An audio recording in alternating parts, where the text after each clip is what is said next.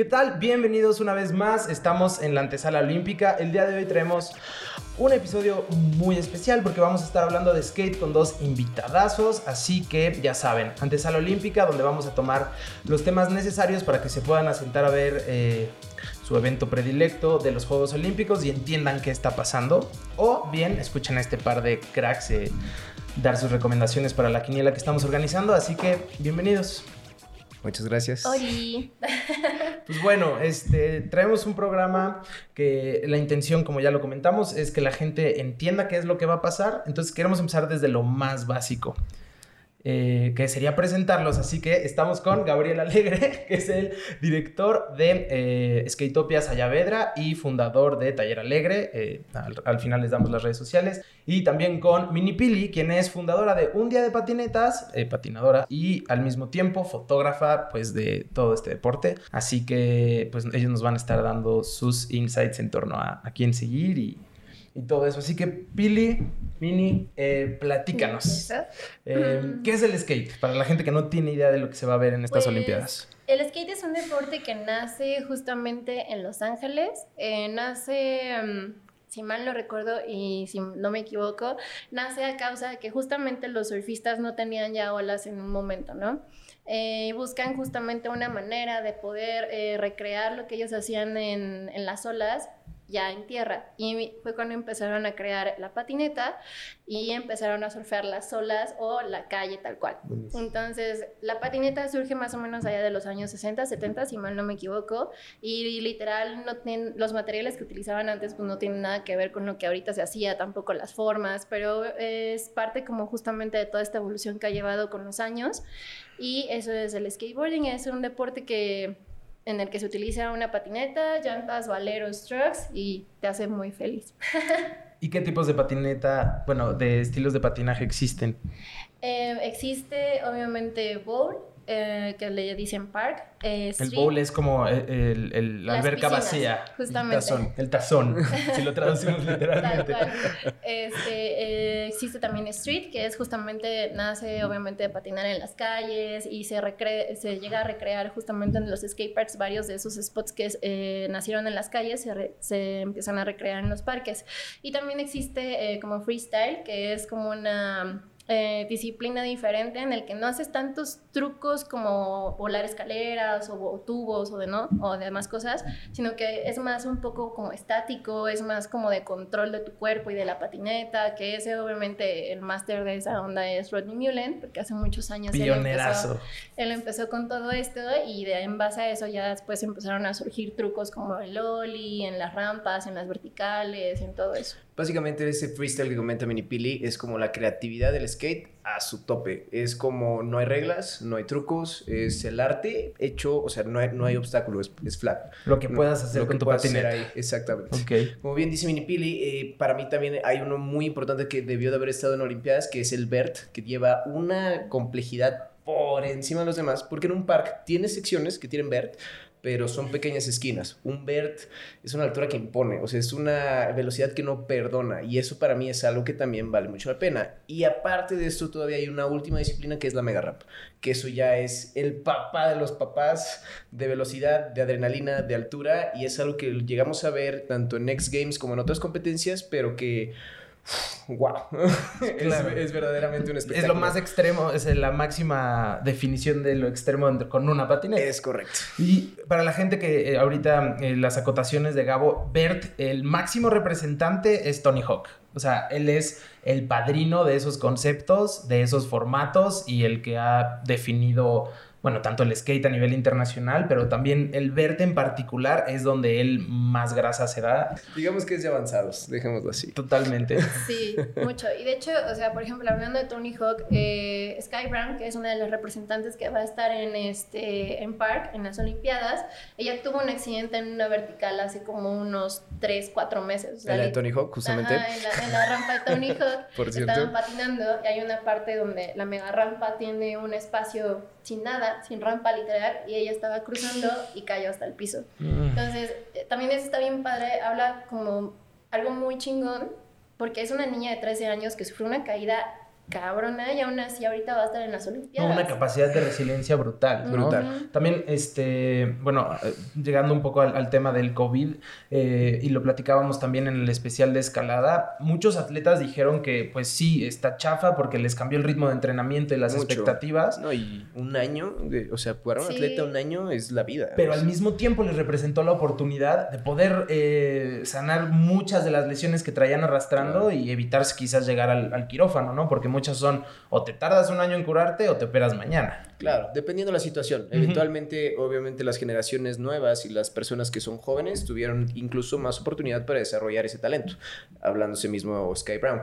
Sin embargo, pues ya las personas también que ya están en su límite arriba de los 35, pues ese año... o Sí, sea, sí, les Sí. pesó bastante. Mucho, mucho, mucho. Entonces, bueno, digo, es algo que está fuera del control de todos. Creo que pues era inevitable y al contrario, a mí me da mucho gusto que Olimpiadas sigue en pie. 2021 se hizo realidad. Sí, cuídense mucho, eh, todos los que vayan a ir a Sí, Tokio y nos estén escuchando, pero, fotos.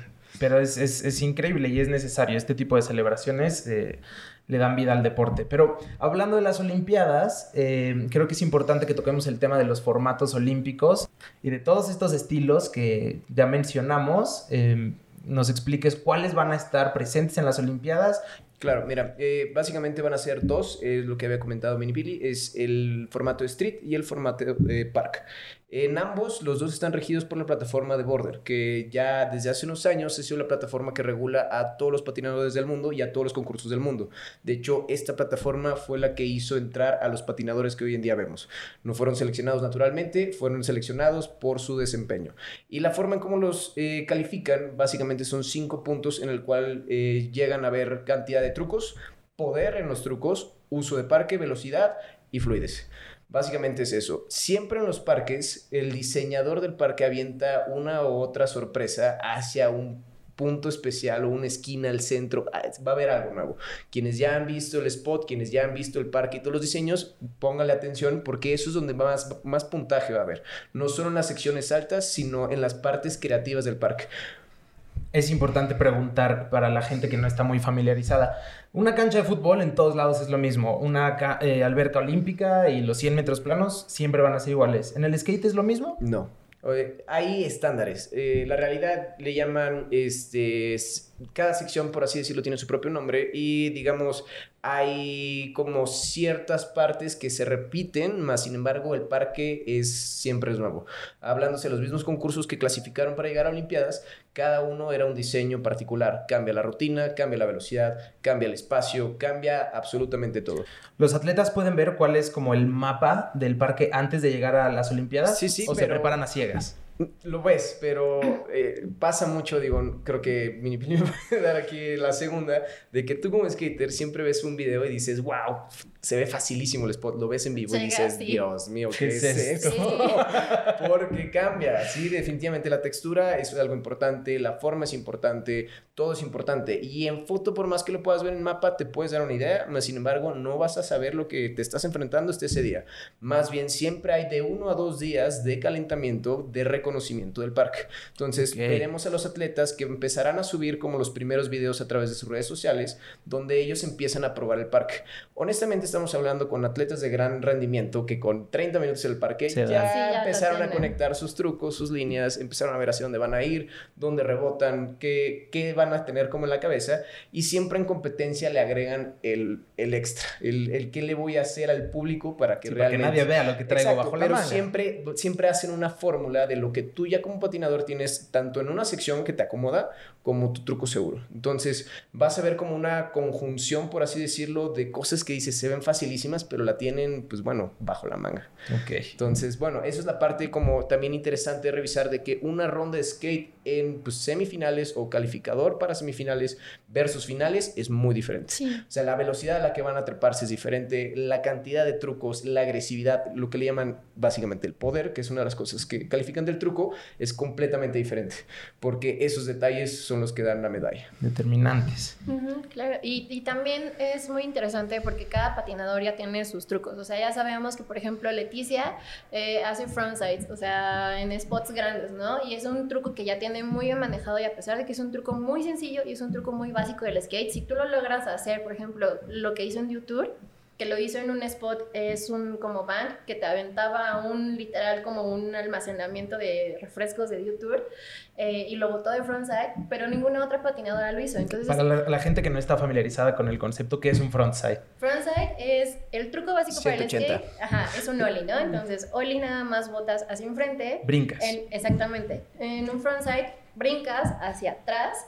Ese es un, un frontside 180. Ok. Eh, y a pesar de que es un truco muy básico, ella lo hizo en un spot que nadie más se le ocurrió hacerlo. Fue la única mujer que dijo, ah, voy a usar este spot. Y todas las demás fueron así como, de, ay, ¿por qué no lo Ah, usé? O mira. sea, y fue la única. Y eso, quieras o no, te suma puntos porque para los jueces es como, es la única mujer a la que se le ocurrió hacer algún truco ahí. Buenísimo. Entonces, es, también habla como mucho de estas cosas de ver eh, como la... mm, Ya el estándar que tiene cada patinador, o sea, todos sabemos que Naya es súper técnico y que es de tubos y que es de hacer muchas cosas técnicas en los tubos, entonces también ver por ahí con qué nos sorprende, Yuto también es muy bueno, o sea, es eso, como también ver cada patinador con qué sorpresa nos va a salir, ¿no? Como decir, a ver, a ver qué se les ocurre ahora. Justo. Y, por ejemplo, algo que comenta aquí Pili es que también eso es una de las polémicas sobre el skate en las Olimpiadas, porque mucho del tema del arte del skateboarding dice el no es lo que haces, es cómo lo haces.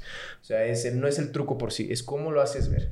O sea, de con qué cara lo estás haciendo, ya sabes si puedes sonreír a la cámara mientras lo haces y Oh, me, me hace suave. recordar un poco a la lógica del patinaje artístico. No, no, Nada no, que ver. Nada que ver, nada que ver. Más bien, No, en, pudiéramos... en el sentido de la forma en la que puedes, todos van a dar 10 vueltas, pero eh, en, en el sentido de ciertos aterrizajes, ciertos momentos y ciertas energías. Yo lo compararía un poquito más con los clavados. El verificar que el clavado o el truco sea completamente limpio y que no se vea nada por encima de él.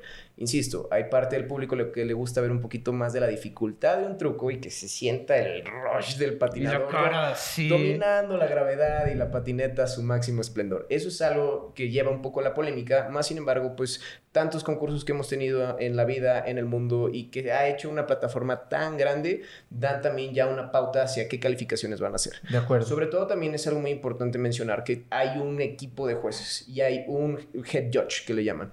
Entonces, aquí el punto es, mm, los jueces como tal no pueden lanzar una calificación sin antes consultársela entre ellos. Y esto es porque justo debe de llevarse a debate si alguien vio en lo particular algo diferente a los demás y por qué está poniendo esa calificación. De acuerdo. Entonces es algo muy sensado, por así decirlo, y es algo que, bueno, todo el mundo va a estar viendo. Sin embargo, este, para todas las personas que dicen que el skate no debe ir a Olimpiadas, sí debe de ir. Eso. Estamos aquí por algo, lo Sí. agradecemos a mucho y gracias a este tipo de oportunidades es que realmente vamos a crecer tanto nosotros México como país en el skateboarding como el mundo entero. Totalmente. Porque, pues bueno, digo, a final de cuentas, la única manera que el skateboarding crezca es que exista una plataforma atrás, que existan espacios, que exista conciencia y que la misma sociedad diga, es un deporte, déjenlos hacerlo. O sea, no, No. están haciendo nada mal. Y si, gen- y si neta te subes a tu caballo y dices que el skate no debería ir a las Olimpiadas, vayan a patinar una semana. Y ya ustedes determinen si es deporte Que también o no. es, es como muy válido, ¿no? Porque existe este eh, fútbol callejero que es el que juegas con tus amigos en la calle y te caes y casi no hay reglas y todo eso. Y también entiendo como esta parte de personas que dicen, no, el skate no debería de ir a las Olimpiadas porque el skate nació en la calle, se tiene que quedar en la calle, ¿no? Y es como, ok, está perfecto porque sí, realmente esa es la manera de la que nació el, el skate, pero todo tiene que ir evolucionando, ¿no? Totalmente. Entonces también si quieres que el deporte siga creciendo, tienes que permitir que más personas de fuera digan, ay, mira, eso está padre, lo voy a intentar, se ve interesante. Entonces, quieras o no, el hecho de que ya entre a Olimpiadas abre una puerta muy grande para el deporte porque ya es como que los papás y sobre todo las familias van a decir, mira, pues no es algo como de vagos, ¿no? O sea, si es un deporte olímpico, obviamente voy a dejar que mi hijo, que mi hija lo intente, porque hace, o sea, por ejemplo, a mí me tocó la época en la que te decían, eres niña, no puedes hacer eso. O sea, y yo sí de qué? ¿Cómo que no puedo, no? Entonces, quieras o no, esto ya es un parteaguas para que mucha más gente ya termine de tener esta mentalidad de no es para niños, o no es para niñas, o es de vagos, o te va a llevar a algún, a algún mal camino. ¿Por qué no? Porque ya te estás dando cuenta que todas las personas que están entrando a Olimpiadas tienen una carrera, tienen negocios, son personas que están, están estudiando y que sirven del skate, pero que tienen algo más de trasfondo, que no solamente es patinar y patinar y patinar, sino que es también hacer otras cosas aparte de lo que te apasiona. Entonces creo que eso está muy chido, que, Totalmente de que las. Olimpiadas abran una puerta muy grande en México, en Estados Unidos, en Japón, en Colombia, en todos estos países que les hace falta como ese push. Digo, Estados Unidos y Brasil obviamente no, ya son Super países... cultura, Ellos super ya- cultura de skate. Ellos ya nos llevan mil años luz de, de ventaja, pero creo que para países como Latinoamérica, la India, por ejemplo, es algo bien importante y bien padre. Totalmente de acuerdo. Yo ahí tengo un caso en lo particular de un gran amigo que me presentó. Él es de Puerto Rico, eh, su familia es de Puerto Rico, ya vive acá en México y él patinando en ambos países, o sea, decía él, pues ya sabes, con el que patinar en mi parque local están Olimpiadas. Steven Pineiro es puertorriqueño. Ok. Bárbaro. Y ver, por ejemplo, yo Instagram, abrirlo y decir, Toyota le está regalando camionetas a este compadre solo por estar ahí, dices, abre, o sea, qué bello, o sea, qué bello decirle... No, te permite tener una vida digna y, y aspirar a seguir un- una carrera atlética. Correcto. Y digo, hay mil y una aristas de vivir del skateboarding. Hoy en día cada vez se van abriendo más, pero poderlo hacer de una manera pro. O sea, poderlo decir de una manera, o sea, no estás viviendo nada más, sino estás sacando a toda tu familia adelante. Le puedes regalar a tu mamá lo que tú quieras, a quien tú quieras. Y, y sembrando semillas en tu país. Es correcto. Dejando ahí el punto, es algo que dices, wow, la verdad, Sí. para mí en lo particular es algo que a- a- agradezco mucho, aprecio mucho y justo por eso lo apoyamos. A final de cuentas, digo, ambas partes que estamos aquí siempre hemos apoyado a futuras generaciones a que la gente aprenda a patinar.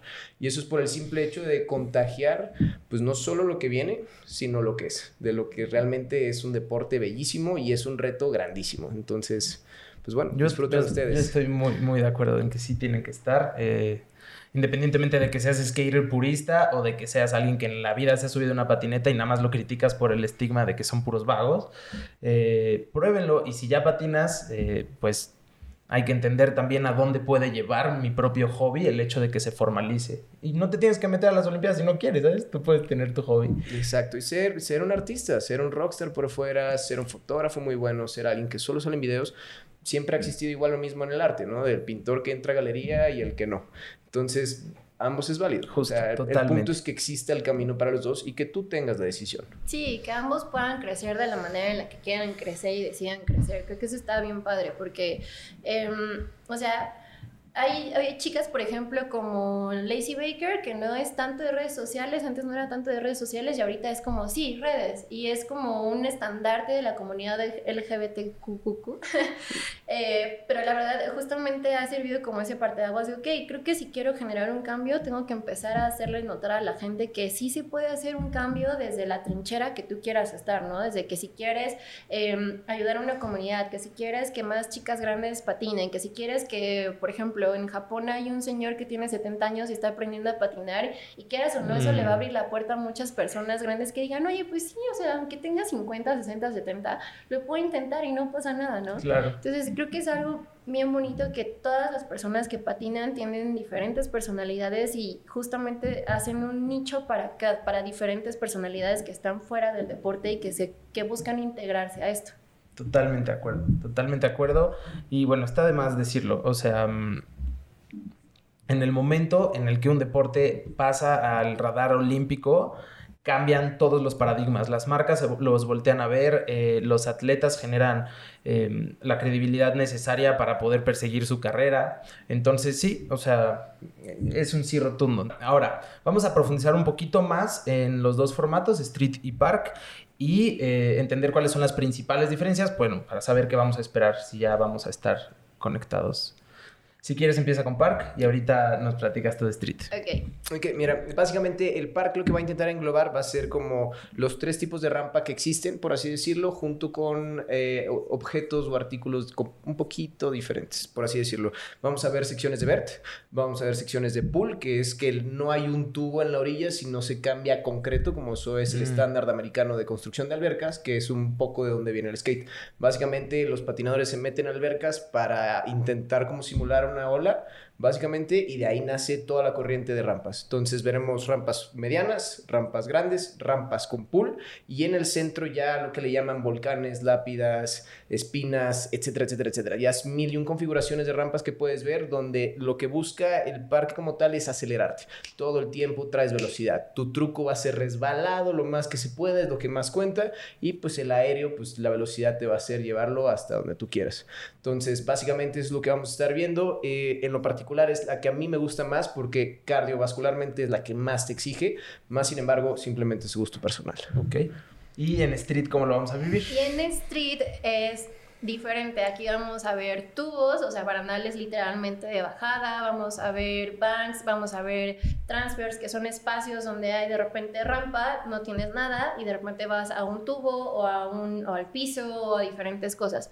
Eh, también hay un poquito de quarters, que no son tan grandes, por ejemplo, como en, en, las secciones de park, pero también te sirven mucho para empezar a agarrar fluidez, hacer un truquito para que ganes más puntos y tu rutina sea un poco más fluida. Obviamente hay también escaleras, eh, hay barandales de bajada, eh, bardas de bajada, este, tubos a la altura del piso, por decirlo así, y todo esto se conjunta para que puedas tener una rutina fluida. Entonces, tú desde antes ya tienes que empezar a ver como patinador qué trucos sí tienes dominados y hasta el último tal vez dejar tus trucos más complicados para que esos trucos sean, sean con los que tú vayas a terminar toda tu rutina, pero ya tienes toda una rutina que armaste de trucos que tú ya sabes que puedes hacer fácilmente. Em, y pues básicamente es esto, es trucos, es este, también hay... Em, eh, pirámides, hay este China Gaps, eh, un montón de cosas con las que puedes hacer. Básicamente el street lo que va a intentar englobar va a ser como un poco de arquitectura de todos lados del mundo y llegarlo a hacer una simulación de lo que sería la arquitectura para un patinador así perfecto.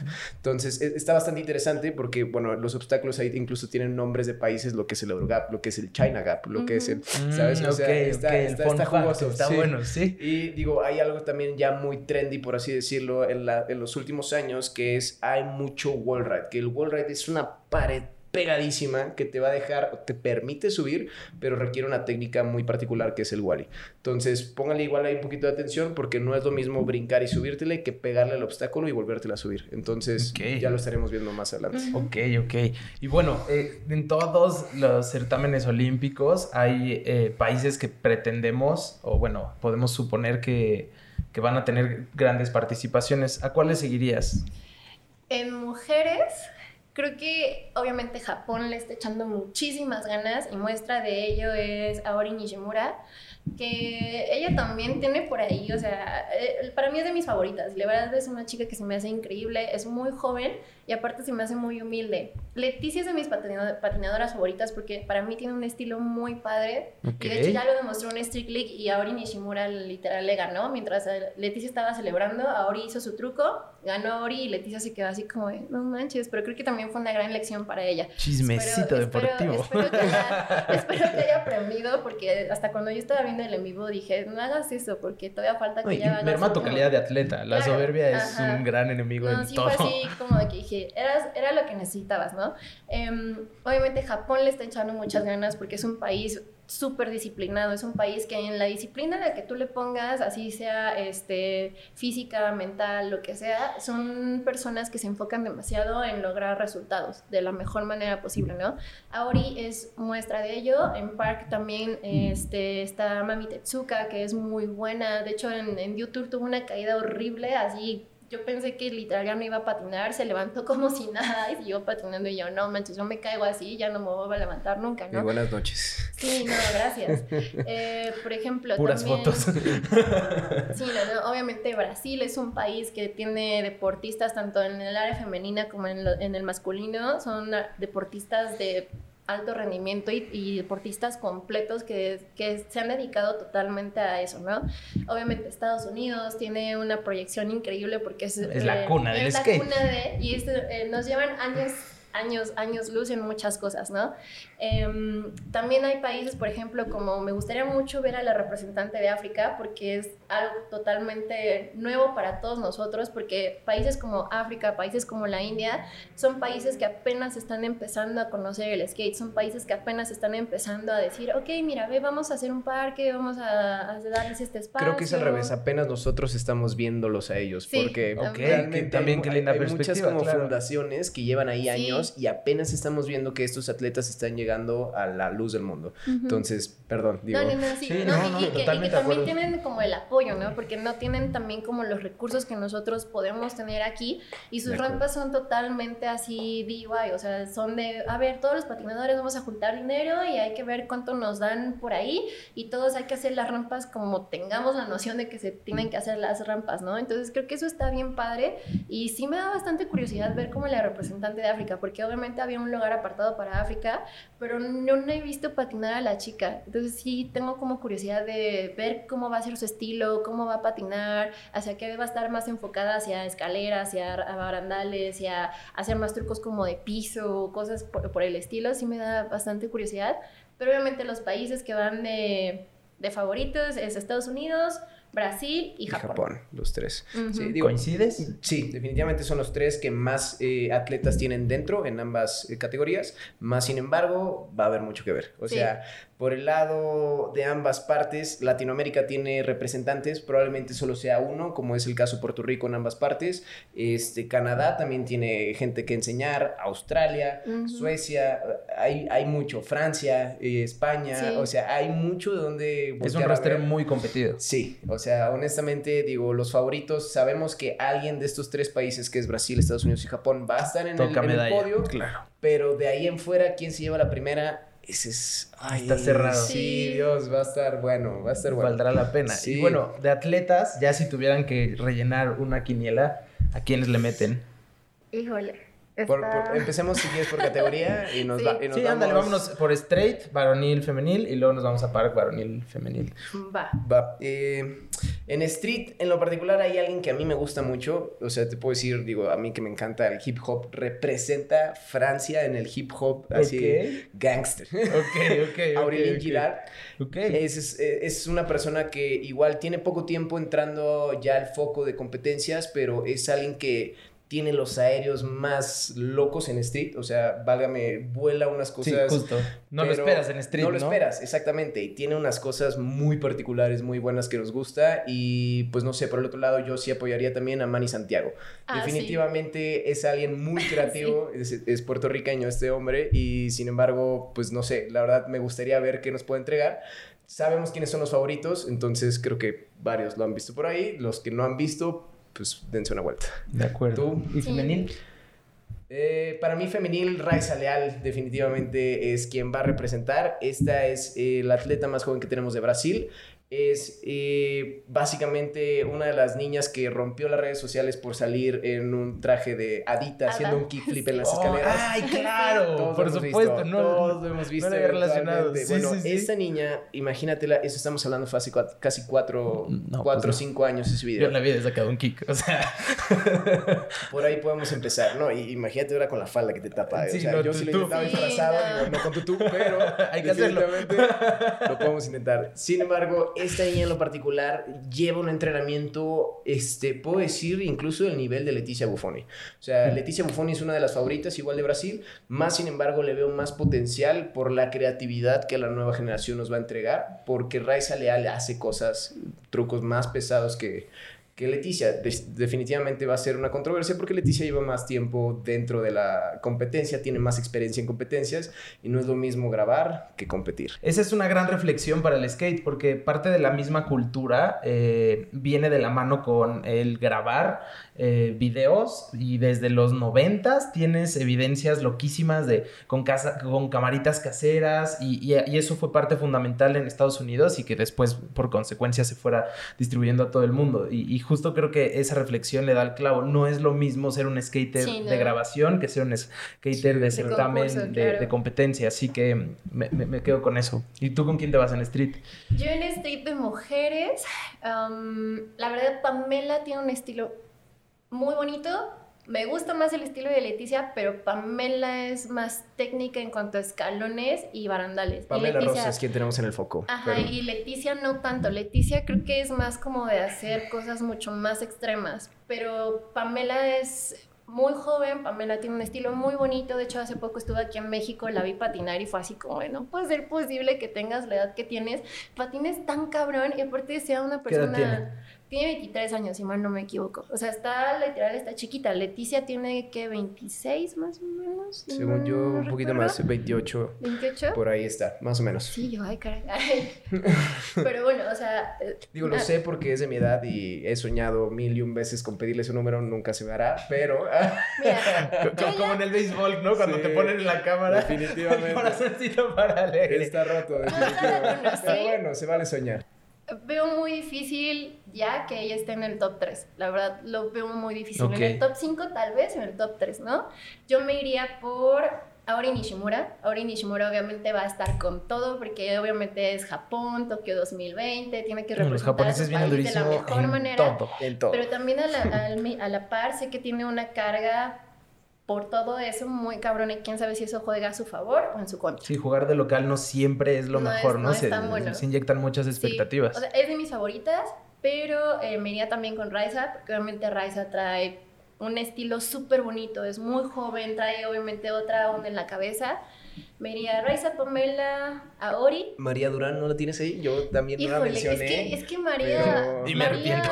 María de repente Sí, la- puede ser muy buena para concursos y de repente no. O sea, en- Sí, en, es un, muy en un concurso puedes decir, sí, y en Eh. otro dices, ¿qué, qué, qué, qué, qué pasó? O Sí, sea, en sí, sí. YouTube eso le pasó, en YouTube li- literal no, no dio lo que siempre daba y es como de... Tienes razón, tal vez yo me estoy enamorando más por su tema de videos y todo Sí. su contenido que está aventando por otros lados, pero bueno.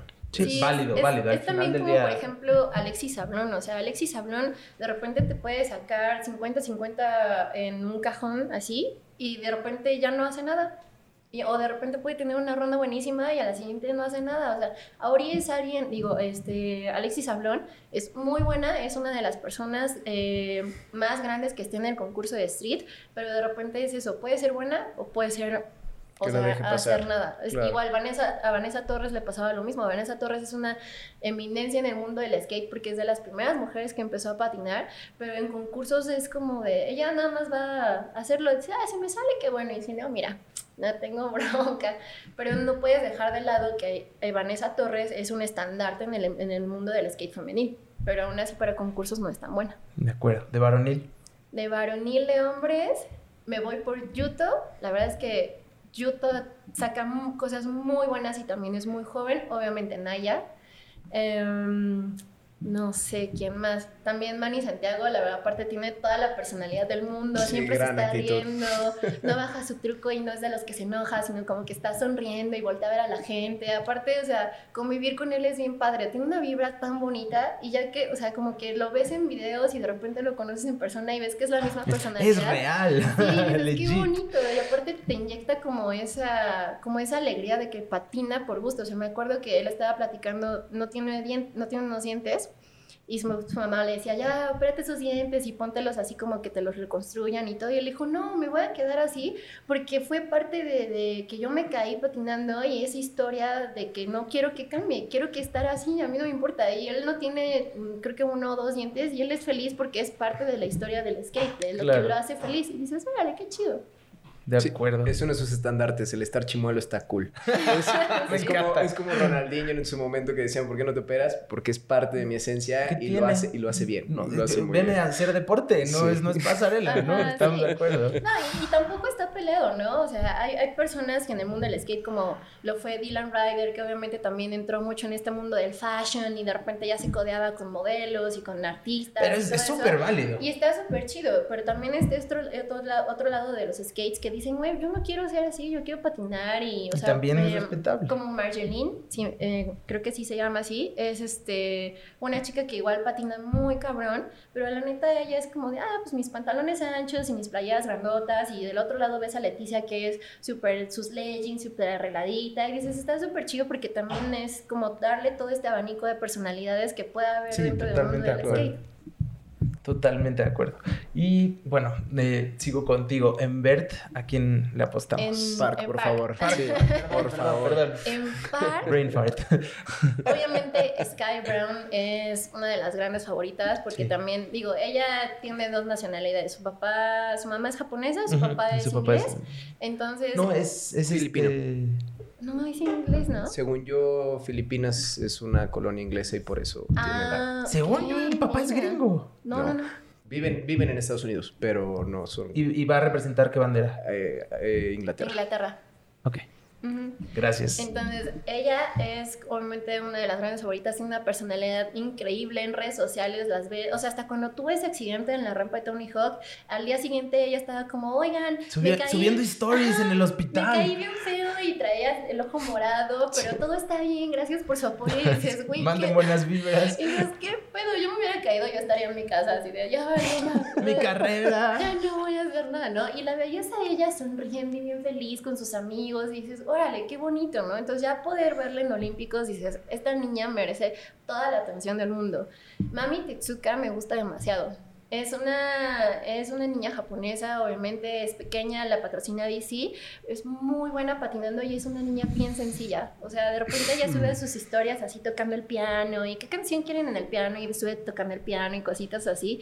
Es bien sencilla, es muy buena patinadora y me iría, no sé, puta, es que hay también... Eh, son 20 atletas por Sí, categoría. no, hay brasileñas muy buenas, muy buenas. Indiara creo que es muy buena, pero no la veo en el podio. Yo sí, ahí sí, ¿Sí? difiero. Indiara sí ha estado en podios de Vans Park Series, entonces la veo completamente en el podio, pero depende, porque igual es un atleta que tiene concursos en el cual desempeña muchísimo y hay otros que no tanto. O sea, ahí es donde entramos en la pregunta que nos hacías hace rato respecto a cómo ves la forma del parque. O sea, si la forma del parque favorece o es algo de lo que tú has estado acostumbrado en tu parque local o donde normalmente entrenas, se nota y lo hacen relucir, pero son cosas que no sabremos hasta los calentamientos, hasta Sí. ver qué rollo, pero de Brasil te puedo decir, en tema mujeres, yo voy con Indiara. Sí. Y de locales, eh, para mí es Sakura Yosusumi. Ah, Ok. sí, también. No, en, en lo que llevamos de grabaciones de los podcasts, en todos los medalleros hay japoneses y en Sí. ambas categorías. O sea, ojo ahí. Es, es fácil, los japoneses si algo tienen es disciplina. Justo, sí, o sea, Y son metódicos y son estructurados. disciplina. Totalmente Sí, de acuerdo. no, no, no, no pueden no estar ahí. O sea, una, porque obviamente también Japón es una cultura que se rige mucho por el honor y quieras o no, ahorita están así, así. eh, cada uno de los patinadores o atletas que están en, en las Olimpiadas que son japoneses tienen y saben que tienen que estar ahí, no solamente por su país, sino por ellos mismos. Se celebra en casa. Ajá, entonces es el medallero de todas, de, todas las disciplinas va a haber un japonés. O sea, eso no- de eso no hay ninguna duda. Sí, O sea, no, a estas hay alturas ni una también Ni una sola duda. empiezo a creerte. ¿Y de hombres? De hombres en, en Park, la verdad es que no sé mucho, pero obviamente de mis favoritos es Pedro Barros, es muy, muy bueno. Y. Uy, es que de, de Park de hombres la verdad te fallaría porque no. no Válido, no, pasa nada. No podemos seguir todas las Échate, la échate los tuyos, échate los Pedro tuyos. Barros definitivamente es alguien muy explosivo, es alguien que tiene el poder, el aéreo y es, es- es alguien tosco, es alguien que te, te- te inspira poder, o sea, de nada más de verlo es, es- es impresionante. Por un lado, por tema de fluidez, para mí es Jaimana Reynolds, que es un hawaiano, representa a Estados Unidos obviamente, pero que tiene una fluidez muy particular y justo es esa persona con un gran carisma, patina sin playera, básicamente patina descalzo, o sea, ves Hawái en- en- su en- máxima representación. Sí, sí, sí, le, le- le dicen el, el hawaiano eh, volador. Ok, qué bonito. Es, es padrísimo. Es, por ejemplo, es un patinador que si lo ves en videos, apesta. O sea, lo ves en YouTube. Pero y- justo es lo que comentamos, ¿no? Exactamente, él es un patinador de concurso, él es alguien que ha estado igual en podios en concursos pasados, entonces yo sí tengo como igual un poquito de mi apuesta hacia dentro de él. Y ya otras dos personas que igual como que apoyo ya yéndome más hacia Europa sería Dani León, que es español. Bueno, el también destacadísimo. Destacadísimo. Me hubiera, vis- me hubiera gustado ver a Jaime Mateo dentro de Olimpiadas, no llegó, pero Dani León puede hacer una referencia por ahí. Y del otro lado está Oscar Rosenberg, que es el único eh, de Suecia que está eh, representando. Y bueno, eh, básicamente hace una referencia a Malmo en lo particular, que tiene una cultura del Bert y del Park gigante. Entonces, es también una de las personas que ha estado destacando últimamente, que ha estado como innovando mucho en el tema de los trucos. Y Oski, para mí, puede ser también alguien de los que llega a podio. Entonces, veremos. Digo, Van a estar Sí, que buenísimas. Tour quedó en segundo lugar, ¿no? Sí, sí. ahí está presente. Entonces, A mí es que de los deportes, a- a- ayer me preguntaban, ya no sé si se grabó en podcast o fue en la sobremesa con los eh, de escalada, pero me decían, ¿cuál es tu deporte, o sea, el que más quieres ver? Y creo que skate sí es uno de ellos. Voy a ver todos, quiero ver todos. También parte de la selección tuve que discriminar a algunos deportes que no alcanzaron a entrar en esta en, la antesala olímpica en general porque pues, capacidad operativa. En su momento queremos rendirle homenaje a todos los extremos, ¿no? Haciendo cita muy puntual a la vela. Pero, este, sí, skate es, me genera particular emoción, tanto por antecedentes personales, ¿no? Es el deporte que si bien no es el que más he practicado, es el que más chiquito empecé a hacer yendo a Valskate cuando iba Oh, como en segundo de secundaria. Claro. Y Creo que fue el este- primer parque de todos. Ajá, Creo. no, Hubo- es que más antes. Bueno, a mí me tocó A ese. mí también, o sea, yo no vivía aquí en México, yo vivía en Chihuahua, entonces tuve otros parques en mi infancia, pero el primero aquí de México fue Valskate y memorias muy buenas. Ah, y mi sí. primer patineta la compré ahí, ¿sabes? Todos, O sea, todos tenemos muy buenas memorias en Val. La verdad es que ese parque fue. alberca de foamy, todo bien, todo bien. Pero bueno, más allá de la nostalgia, eh, también ver cómo ha evolucionado el paradigma del skater, a mí en lo personal me, me- me encanta porque justo es como, pues, no, es, es un deporte más, eh, hay una super comunidad, vas al parque y siete personas te están apoyando, ¿sabes? Sí. Te explican, en vez de enojarse, oye, brother, espérate a que tomemos turnos, ¿sabes? Si no tienes idea, siempre como que hay, hay brazos bastante abiertos, entonces le tengo un cariño particular. Y, y pues a ver qué, qué sorpresas nos da. Y, y a ver, este, estamos lo mismo, estamos a, a- a tres años de París. O sea, esto también a- aceleró bastante la, la carrera para la siguiente jornada, como que reduce este colchoncito claro. de tiempo. Entonces vamos a tener resultados mucho más rápidos e inmediatos entre certamen y certamen. Cosa que creo que está interesante y que pues ya podremos ver. Ojalá podamos tener mexicanos en París, ¿no? La, la aspiración. Yo veo un poquito más viable, la verdad, que vayan mexicanos a París. En Tokio, yo sé que mucha gente va a decir, ¿por qué no? Y así, pero yo desde el principio les decía, México no va a estar en Tokio, ninguno, ni parque, ni street, ni mujeres, ni hombres. ¿Por qué? Porque somos una generación de la que todavía le toca construir un camino muy grande para que la generación que viene pueda estar ahí, pero esta generación obviamente no iba a estar en Tokio. Y no es Sí, por no. ser del lado de no, porque no lo Sí, hacen no. bien ni nada, sino porque falta mucho crecimiento en muchas áreas y tenemos que construir ese camino. Es fácil si lo ponemos como en un contexto de años y parques en el desde cuando como que en México se empezó a construir atletas, digo, patinadores hubieron igual desde los 60s, pero parques y plataformas donde tú te pudieras como entrenar hacia el siguiente nivel, a estar actualizado en los obstáculos que ibas a estar, a estar, ya sabes, eh, no, no pasó hace más allá de 30, 40 años, versus 60, casi 70 años de Estados Unidos y otros países. Nos están dobleteando. Básicamente, entonces eso es como el contexto que tenemos que ver. O sea, algo muy particular que pasó, por ejemplo, aquí en la Ciudad de México cuando abrió la mexicana es que cuando todos nos llegamos a codear ese parque fue un qué rollo este obstáculo, ¿sabes? En el ¿Qué es esto? ¿Qué es una lápida? ¿Qué Sí. es, o sea, qué son estos detalles que en la vida habíamos patinado y que habíamos visto y decías, está fácil, párate, ponte y dices, Dios mío, esto es otra cosa. Y eso siento yo algo que pasó mucho con el skateboarding, que a través de los últimos años ya ha cambiado. Y eso es justo lo que re- refiere Pili. Próximas generaciones sí tienen la oportunidad, porque ya tienen parques, desde que empezó California Skate Parks a construir en México, el panorama cambió. Digo, Guadalajara, por ejemplo, siempre se ha destacado por su escena como unida en construcción de parques, más sin embargo, como que la innovación siempre va a ser la diferencia. Y el que llegue la innovación hacia nuevas generaciones y decir simplemente entren ahí, simplemente va a pasar ahí el fin de semana, es realmente lo que va a dar chance. En Con tema... que haya spots que te puedan dar una idea de más o menos cómo se compite en, en- en- en galas internacionales, ya es un avance titánico. Claro, claro, claro. Honestamente, y si te soy 100% honesto, para París yo solo vería a México en la categoría de street. Y eso es porque a final de cuentas, bajo la misma referencia, como no tuvimos parques desde hace tanto tiempo y apenas está como lanzándose esa nueva generación de próximos mexicanos voladores, este, lo que hoy en día tenemos es mucha gente que se entrena en las calles. Y sí tenemos ese gran nivel de que hemos tenido mexicanos en el Street League y ya en semifinales. Entonces, por ese lado sí podemos decir a un cierto número de personas que si siguen por ese camino pudieran llegar, más sin embargo es cuestión de que ellos lo hagan. Padrísimo. Sí, y, y sobre todo porque también a la par hace falta como mucho esta cultura de antes, o sea, yo me acuerdo que cuando yo empecé a patinar, alguien se lastimaba y era como, ay, no pasa nada, me esguincé, o sea, dos semanas, un mes y no patino y ya no. Y ahora ya tenemos esta cultura de que te lastimaste, necesitas ir a fisioterapia, Ve al necesitas médico, para empezar. rehabilitación, necesitas eh, tener más esta noción de que no solamente es patinar, o sea, obviamente patinando este, activas muchos músculos de tu cuerpo, pero tienes que saber que tienes que hacer ejercicio para ciertas áreas de tu cuerpo como el abdomen, como las piernas, como eh, literal las pompis, porque con todo eso trabajas también todo el skate. Entonces tienes, apenas estamos generando esta cultura de que el skate no solamente es patinar. Si quieres ser bueno, si quieres llegar a Olimpiadas, necesitas muchas cosas detrás, como entrenamiento, fisioterapias, cuidados y todo eso que antes no existía. Entonces también apenas vamos entrando en ese mundo de decirle a los morros, hagan esto y háganlo bien. Sí, mejores prácticas, mejores escenarios y, y, más calidad en el sentido de acercarnos a él, que eso es uno de los beneficios del poder tener una comisión que ya vele por el skate, entender que hay protocolos que hay que seguir y son protocolos de salud y de cuidado personal que justo ignoras una lesión a, los 12 años y a los 16 puede que ya no puedas aspirar a seguir creciendo. Sí, el famoso me lastimé la rodilla. Y, a final de cuentas también como que México siento yo que eh, muy pocos patinadores entienden de que el skate también se hace en el gimnasio.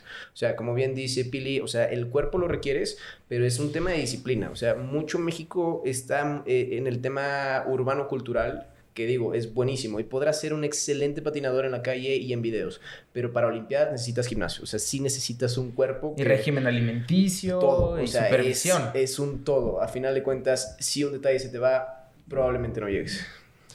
Ay, pues el panorama es bastante inspirador, es este, yo creo que vale la pena totalmente darle seguimiento y eh, y así es, mucho que ver, eh, mucho seguimiento que darle. Pueden acompañarnos en redes sociales y pues eh, si nos quieren compartir en dónde los pueden encontrar, por, eh, por si alguien quiere conocer más de su trabajo. Sí, claro, pues a mí me pueden encontrar en Un Día de Patinetas. Un Día de Patinetas es mi proyecto, está dedicado al skateboarding femenil en general, pero está abierto a todo el mundo.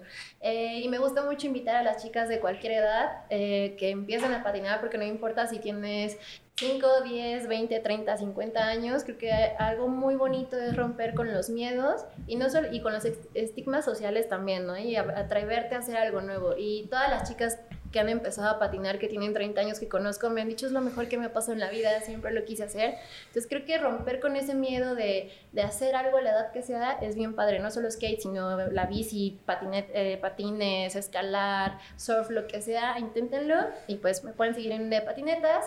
Em, y pues ya, eso es todo. Padrísimo. ¿Y Instagram personal? Eh, mi Instagram personal estoy como minipili, literal minipili. Para que vean sus eh, fotos. También tomo fotos de concierto, tomo fotos de skate. Si quieren algún consejo me pueden preguntar, sin ningún problema. Padrísimo. Y bueno, de mi lado pueden encontrarme en Esquitope Sayavedra, en Instagram y Facebook. Eh, igual es un proyecto, una escuela de skate, parque y tienda que lleva ya, cumplimos este año siete años.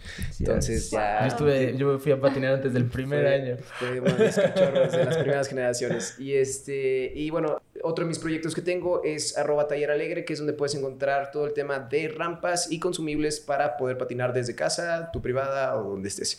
Eso ya ahorita tiene cobertura nacional, entonces ya estamos haciendo que tengas parque es en todo México. Redes sociales personales sería Gabriel Alegre Skate y bueno, ahí lo que puedan ver, ahí tengo mis suertes como patinador. Entonces, bienvenido. Magia. Bienvenido, un like por ahí quien quiera darlo. Oigan, y no le tengan miedo, se ponen sus rodilleras, se ponen sus coderas, se ponen su casco y en medida en que vayan a los lugares indicados, vamos a reducir el riesgo de lesiones abismalmente. Así que pues a probar, nada se pierde uno o dos días dándole no, unos pegues. No pasa se caen, créanme. Todo el mundo le tiene las caídas, pero no pasa de que te pegues en las pompis y te, te, quitas el polvo, te levantas y lo vuelves a intentar. Eso se pudiera decir el arte del skateboarding es saber caer y pararte de nuevo. Sí. un arte, eh, perdón, un deporte muy resiliente. Así que, pues ya saben, eh, nos vemos mañana y eh, Ciao.